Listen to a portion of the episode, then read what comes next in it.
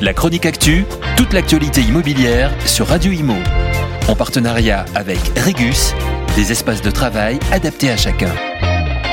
Ce sont des zones que tout le monde connaît, bétonnées, avec des hangars à perte de vue et des enseignes commerciales qui se ressemblent très souvent, peu importe les territoires. Ces entrées de ville, artificialisées, de plus en plus montrées du doigt par les Français, elles sont peu à peu reléguées au rang du monde d'avant. Et l'État vient de rajouter une pièce dans la machine en officialisant très récemment la liste de 45 collectivités qui vont être accompagnées dans le cadre du programme Action Cœur de Ville 2 pour requalifier ces entrées de ville.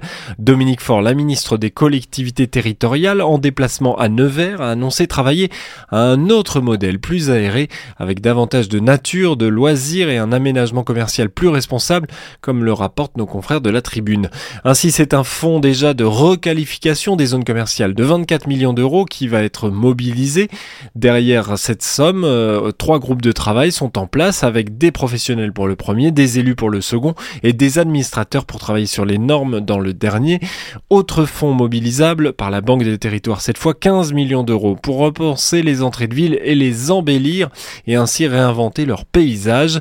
Parmi les territoires volontaires et accompagnés dans le cadre d'Action Cœur de Ville 2, on retrouve bon nombre de villes moyennes comme Nevers, Nemours, Chartres, Dreux, Bar-le-Duc, Épinal, Niort, Pau jusqu'à Morlaix et Cherbourg en Cotentin. C'est l'ensemble du territoire qui va être touché.